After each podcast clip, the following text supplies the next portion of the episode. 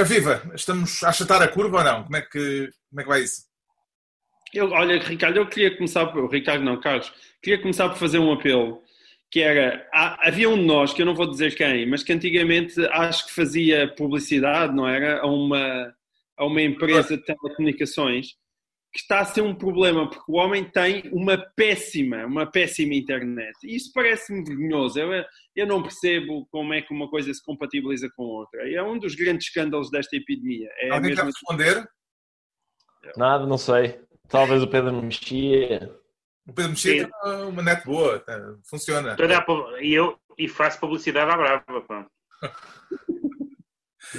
Isso é aí do... um apelo que é, epá, vão colocar vão colocar rede de banda larga, mandam uma bombada de, bomba, de banda larga. Isto tem a ver com aquela minha teoria que claramente os chineses só deviam ter libertado esta epidemia quando já existisse 5G. Eu acho que houve uma antecipação. Era, era primeiro o 5G e depois o Covid. E não ao contrário. Não é primeiro o Covid e depois o 5G.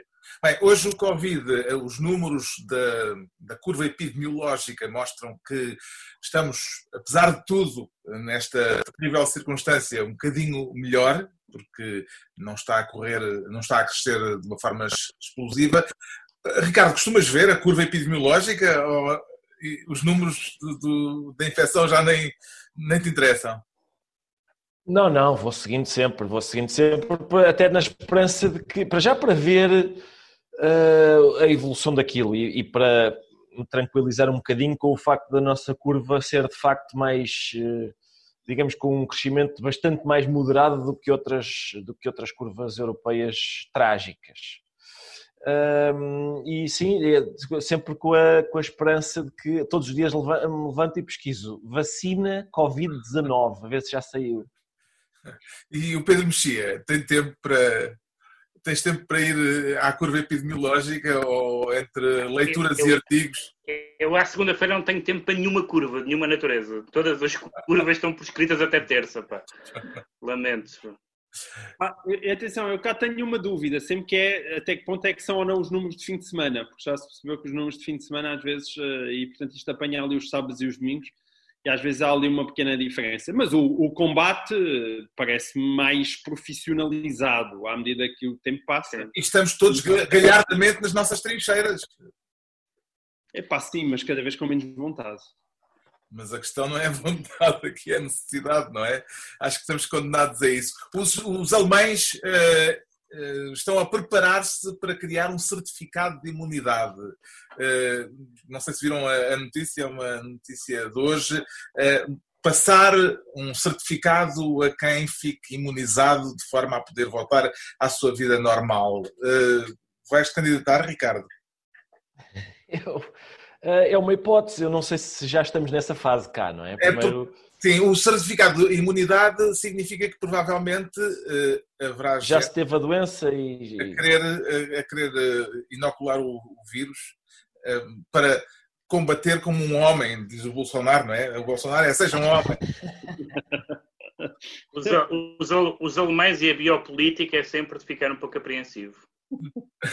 Depois vai haver tráfico, não é? Eu, eu, já estou a ver cá em Portugal já havia mercado negro para tráfico desses certificados.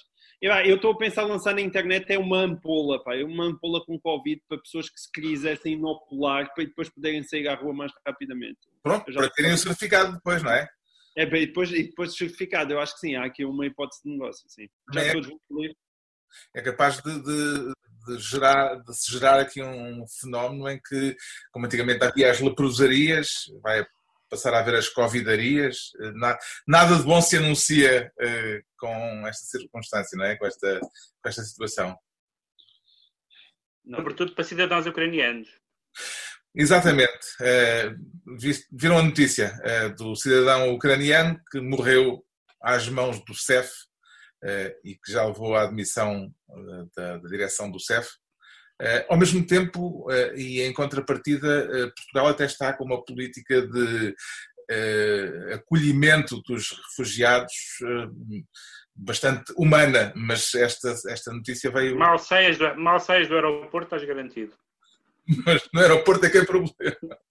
Sim, é porque é verdade que este ano, este ano é, foi aprovada em janeiro uma lei de, de em, em, que os, em, em, que nem sequer é preciso já ser imigrante legal, não é? ou seja, de haver uma legalização dos, dos imigrantes que estavam cá desde, desde que assegurassem meios de subsistência.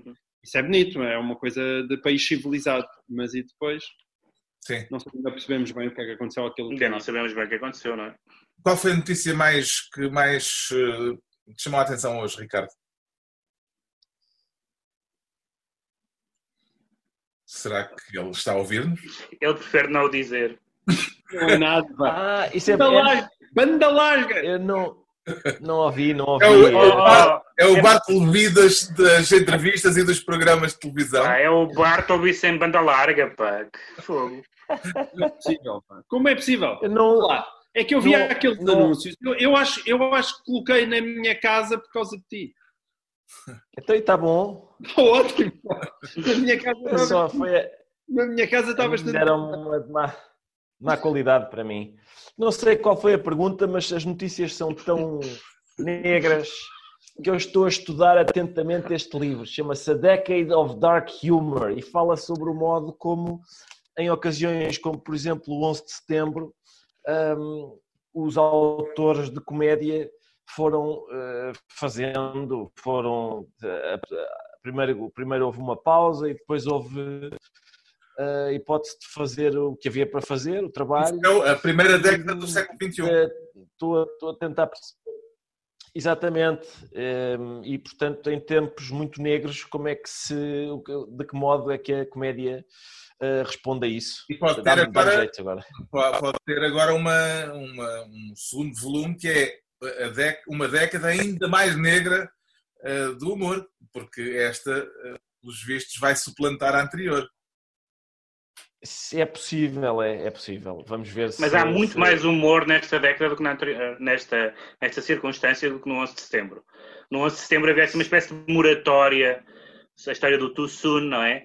Ninguém queria muito Sim. fazer piadas sobre o 11 de setembro. Hoje em dia toda a gente faz piadas sobre sobre o Covid. Ainda assim, é ainda assim houve, um, houve um número do, do jornal Onion que ficou muito célebre, que foi feito na, na, precisamente na semana do 11 de setembro e ficou célebre menos por causa da piada que tinha, uh, mas porque, por causa do modo como os autores uh, abordaram um tema delicadíssimo numa altura daquelas. É interessante isso. Qual é a notícia do dia, João Miguel Tavares? Epá, eu não tenho grandes notícias do dia, mas se, for, se isto agora, a gente passarmos a mostrar livros, eu também tenho uma boa sugestão. Para aí que eu tenho já daqui, pá. Olha. Vais tirar um à balda, não vale? Não, não, não, este é bom. Conhece este ou não? Stack Up? Stack Up.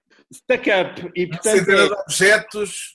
Sem objetos inseridos ou ingeridos em é, lugares... É assim que não estou postos.